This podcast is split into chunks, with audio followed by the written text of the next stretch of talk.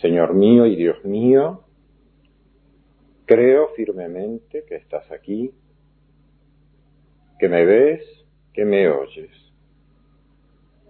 Te adoro con profunda reverencia. Te pido perdón de mis pecados y gracia para hacer con fruto este rato de oración. Madre mía Inmaculada, San José mi Padre y Señor, Ángel de mi guarda, interceded por mí.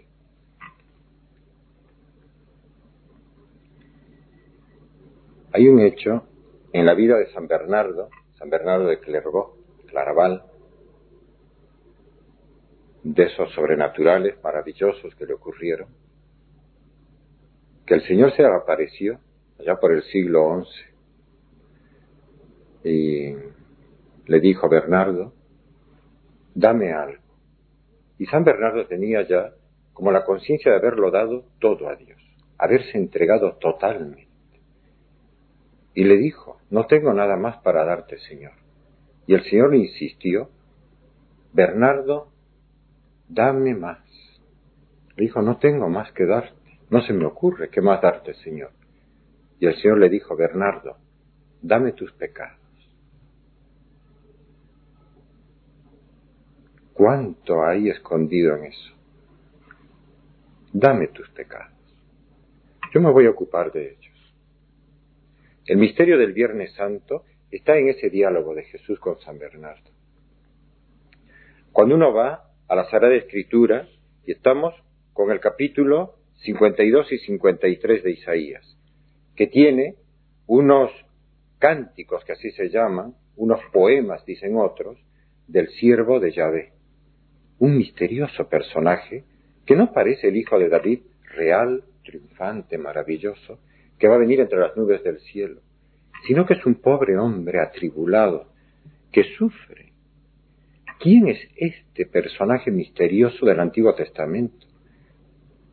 Todavía hoy, para el pueblo de Israel es un misterio quién es este personaje. Para nosotros, para los cristianos, es clarísimo. Es este Jesús que le dijo a San Bernardo, dame tus pecados. Y en cuatro ocasiones distintas el profeta Isaías dice que lo ve. Lo ve en visión profética, va mirando siglos por delante.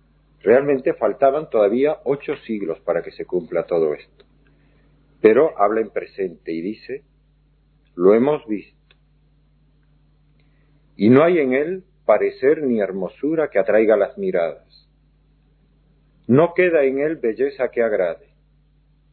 Lo hemos visto despreciado y rechazado por los hombres, convertido en balón de dolores, conocedor de todos los sufrimientos, ante quien se vuelve el rostro, menospreciado, estimado en nada. Pero fue Él ciertamente quien tomó sobre sí nuestras enfermedades y cargó con nuestros dolores. Y nosotros le tuvimos por castigado y herido por Dios y humillado. Pero Él fue traspasado por nuestras iniquidades, por nuestros pecados, y molido por nuestros pecados el castigo salvador pesó sobre él y en sus llagas hemos sido curados. Israel no entiende quién es este, este personaje. Es Dios mismo que está como loco. Lo hemos visto como enloquecido y salido de sí, decían algunos santos. Que ha venido a la tierra a hacer todo esto. A salvar es el pastor que está salvando a la oveja que estaba perdida. Bernardo, dame tus pecados. Hace años un sacerdote tuvo que atender a un hombre muy, muy, muy cargado de pecados, horrores irreparables. Pero existe el misterio del arrepentimiento, de la conversión, como últimamente se ha convertido en Estados Unidos el doctor Bernard Nathanson el rey del aborto, que tenía 75.000 abortos en su cuenta, y ahora es un piadoso católico convertido a la cultura de la vida.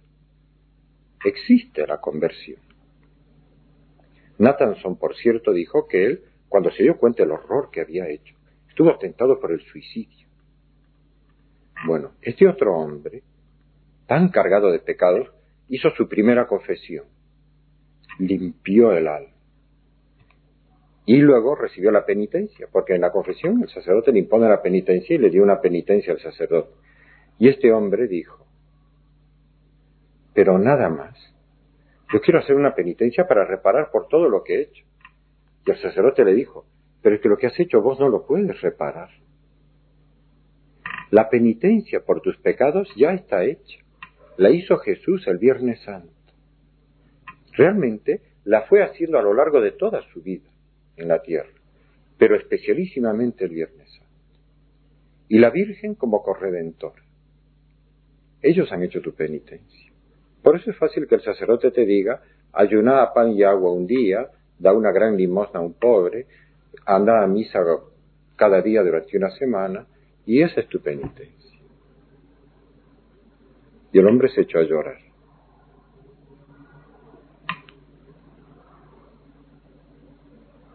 Es un misterio de amor.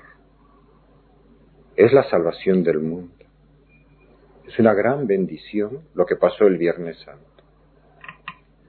A los ojos de la gente era una cosa horrorosa. Miren lo que dice San Marcos en el capítulo 15. Versículo 15. Pilato, después de azotarlo, lo entregó para que fuera crucificado. Y el comentario que tiene la nueva edición que está saliendo, maravillosa, que la recomiendo mucho, de la eh, Biblia comentada de la Universidad de Navarra, en Pamplona, en España. El comentario que trae es el siguiente. ¿Qué es eso de azotarlo, la flagelación? Los temas están tomados del famoso padre eh, Lagrange, que fue el gran estudioso que nos da mucha de esta información. La flagelación se solía aplicar al reo antes de la ejecución de la pena capital. Una de las formas de esta era el látigo o flagelo, que consistía en unas correas finas de cuero rematadas por unos trocitos de hueso. Se usaban también unas cadenas ligeras con bolitas de plomo en sus extremos. Una cosa horrorosa, ¿verdad? El reo era atado a una columna y allí se le flagelaba.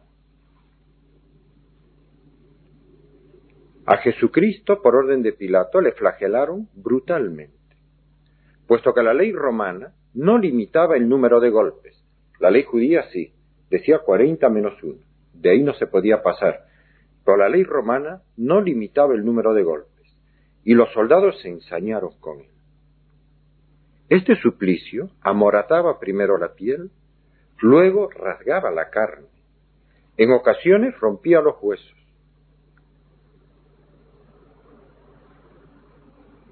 En muchas ocasiones producía la muerte. La flagelación dejó a Jesucristo hecho un guiñapo. Y a pesar de esto, los soldados seguían sin compasión alguna burlándose de él. La pasión de Cristo fue algo inenarrable. ¿Quién lo hizo? Podríamos enfocar esta meditación desde muchos puntos de vista. Pero cuando uno pregunta quién lo hizo, el catecismo de la Iglesia Católica dice en el punto 597 y 98, no fueron los judíos, sino fueron los pecadores, judíos, cristianos y todos. Por cada uno de nosotros pecadores fuimos la causa de la pasión de Cristo. Por eso rezamos el pésame y personalmente le pedimos perdón. Vamos a terminar haciendo un acto de contrición, pidiendo perdón y proponiéndonos vivir santamente que nuestros pecados no lleguen a la, a la cruz de Cristo. Como siempre nos encomendamos a María.